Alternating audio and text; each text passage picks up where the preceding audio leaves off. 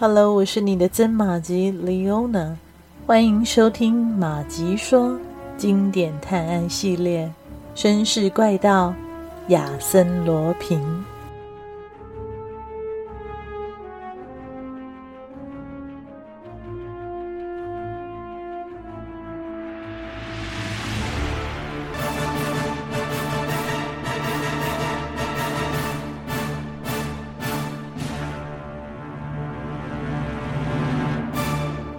埃特雷塔岩柱是空心的，它是如何形成的？是自然现象，还是人类非凡的杰作？这都不重要，重要的是岩柱本身是空心的，这是一个无可争辩的事实。从峭壁上端伸出一道拱廊，像一根粗大的树枝，直插海底，与暗礁结为一体。人们称这座巨大的拱廊为下游门。从这里再过去四五十公尺，便是这巨大的尖尖的空心石灰岩柱。这是一个惊人的发现。继亚森罗平后，白德莱掌握了这一个流传两个多世纪的谜底。远古时期，游牧部落掌握了它，就掌握了避难所的大门。凯撒大帝掌握了它。就能奴役高卢人，诺曼底人掌握了它，便能在本国称雄；英国人掌握了它，就能统治法国。一旦失去了它，便大败而归。法国之王掌握了它，便能把法国变为泱泱大国，繁荣昌盛。历代国王积聚的宝藏，通通在这岩柱里。而亚森罗平则是因为掌握了这个秘密而成为本领超群的人。白德莱激动万分，他静静地伏在那儿，观察这绝妙的岩柱，琢磨着该从哪里进去。很晚了，白德莱才向埃特雷塔村走去，找了家最简陋的旅馆，关上房门，继续研究密码。现在解开剩余密码的含义。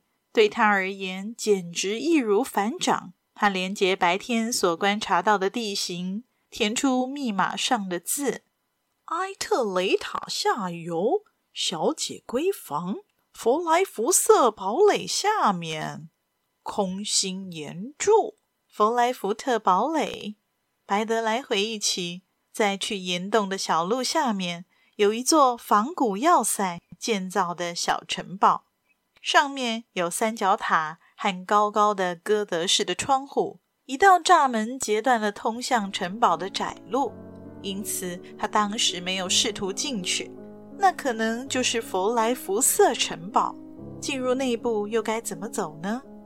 根据密码的第四行的指示，白德莱很快的就想到，陆地和岩柱之间必然有一条暗道，它始于小姐闺房。从佛莱福瑟城堡下经过，笔直往下到一百多公尺深的峭壁底下，通过一条海底隧道，一定会到达空心岩柱。那么，地道的入口在哪儿呢？第二天，白德莱再次爬上了峭壁，在岩洞里仔细搜索。他在两个字母上敲打翻转，都毫无作用，但直觉告诉他。D 和 F 下面一定连接着什么样的机关？他反复地琢磨着，脑子里忽然有了一个奇妙的念头：这两个字母不正是小姐和弗莱福瑟的起首字母吗？这两个词跟岩柱连在一起，必定代表了必经之路上的某一个地点。接下来。一个不规则的长方形，左下角标了一个记号，加上数字十九。这应该是对岩洞里的人指示找到地道的方法。长方形，白德莱仔细地打量了岩洞里的各种标记，他忽然发现，岩石上开凿的孔眼几乎就是个长方形。同时，他还发现，当两脚踩到 D。和 F 上面的时候，正好和那长方形的孔眼一般高。想来这就是密码中两个字母上方加一横的原因了。白德莱站在那儿向外观望，为了看到堡垒，他的身体向左侧移了又移，然后才明白长方形左下角加上标记的意义。孔眼的左边角落有块凸起的岩石，一端弯曲像爪子，好像是个瞄准点。于是他把眼睛贴在这个点上，向外望去，视线便落在了对面山坡的一堵古砖墙上。他掏出随身携带的一团线和一个皮尺，把线拴在岩石上，量出十九英尺的长度，打了一个结，然后摸索着查看着那结停在那堵墙的哪个地方。结果他不禁叫出声：“这个结刚好重叠在一块十字彩雕的中心，而密码上的十九之后刚好就是个十字。”白德莱克制住他激动的情绪，用颤抖的手指扣住十字，来回转动彩雕。突然间，右边的一块墙壁移动了，露出了地道的入口。白德莱急忙把它用力转回来，将地道入口重新关上。他又惊又喜，但又怕被人发现。现在他必须赶快回去。他现在最重要的事是请求支援。他能独立完成的工作已经结束了。加尼玛尔应邀赶来了，他对白德莱的勇敢和才智大加赞赏了一番。然后告诉白德莱，这件事已成了国家级的机密，必须严守秘密。他们商量好，在涨潮时一起进入岩柱，同时也分派人员把守各海口，防止亚森罗平逃脱。第二天，计划如期进行。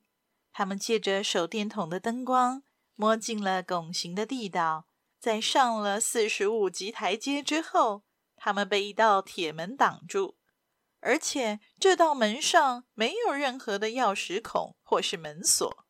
妈的！加尼马尔骂道：“进不去了。”不，门没有锁，这里肯定有机关。白德莱肯定地说：“可是我们不知道这个机关在哪儿。”会的，我会知道的。密码中的第四行有个数字四十四和一个三角形。三角形的左侧还有一个点，它就是用来解决这个难题的。哦，我听不懂啊，小子。门的四角都有一块用大钉子钉着的三角形铁片，您可以试着按左边的那个三角，一定能打开门。加尼玛尔试了又试，却没有任何反应。怎么会呢？白德莱陷入沉思，然后突然说：“对了。”密码上面还有数字四十四，加尼玛尔。这些阶梯有四十五级，那么你再向后退一级，我来按。沉重的门被转开了，露出一间相当宽敞的地下室。哦，这可能已经到石灰岩层了。对，就在佛莱福瑟堡垒下面。一路走过去，地下室里的光线稍稍亮了一些。不过看起来仍然是朦朦胧胧的。他们朝着露出光线的地方找去，很快就发现了一条裂缝，从那里可以看见高耸屹立的岩柱以及波涛汹涌的大海。我们准备好的船只呢？白德莱问。从这里看不见。下游门把埃特雷塔和伊波尔海岸挡住了。可是你看那里。那一条紧贴水面的黑线，那就是我们的二十五号鱼雷艇。在此之前，加尼玛尔和艾丽舍宫的人就已经制定好一个周密的计划。他们让白德莱先带一半的人前往，对亚森罗平发动攻击，而另一半的人则驾着二十条渔船驻守在面海的那一边，并且安排了一艘鱼雷艇。碰上他，亚森罗平就别想逃了。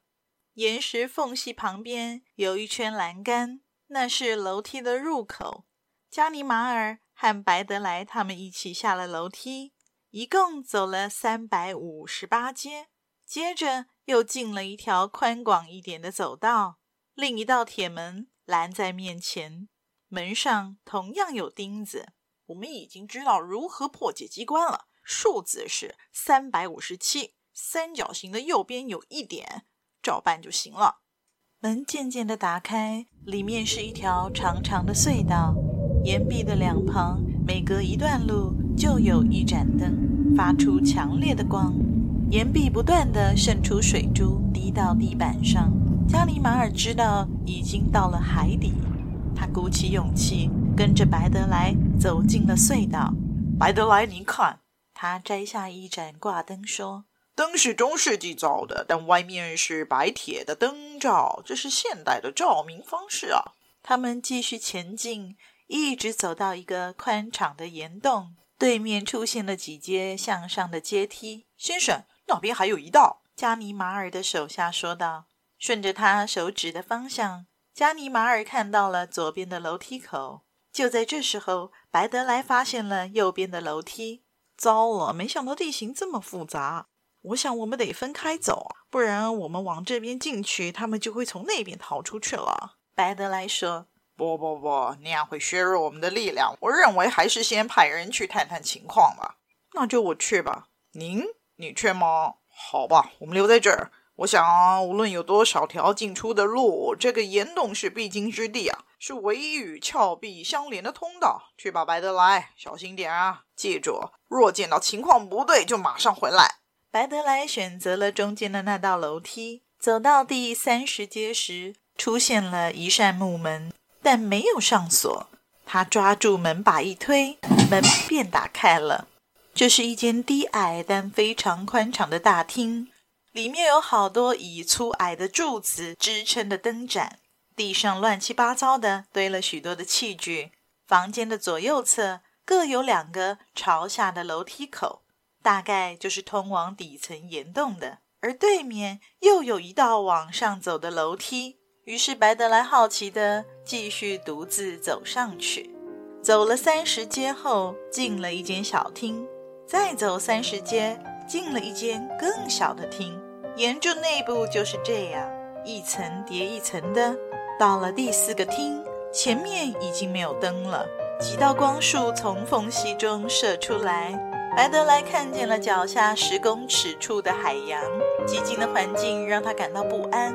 他这才意识到自己已经走了很远很远了。再上一层吧，我就止步了。白德莱这样告诉自己。又走了三十阶，白德莱进了一间装饰华丽的房间，墙上挂着挂毯，地上铺着地毯，对面摆着两个豪华餐具柜。里面装着银餐具，大厅中间放着一张大桌子，绣花桌布上面摆满了大盘的水果、蛋糕、几瓶香槟以及一大捧的鲜花。里面没人。白德莱走了进去，并且在桌上发现了几张用餐者的名片：亚森·罗平、亚森·罗平夫人。当他拿起第三张来看时，他大吃了一惊。那张卡片上面。居然写着他的名字，白德莱。非常感谢您的收听，希望马吉们收听节目之后，也别忘了按下赞助键，以实际的行动支持马吉创作更多有趣的故事。也欢迎加入马吉的 Facebook 本专，搜寻“马吉说芝麻的麻，吉利的吉，说故事的说”，更欢迎大家帮忙转发分享，让更多的朋友认识这个节目。绅士怪盗亚森罗平，我们下集再续。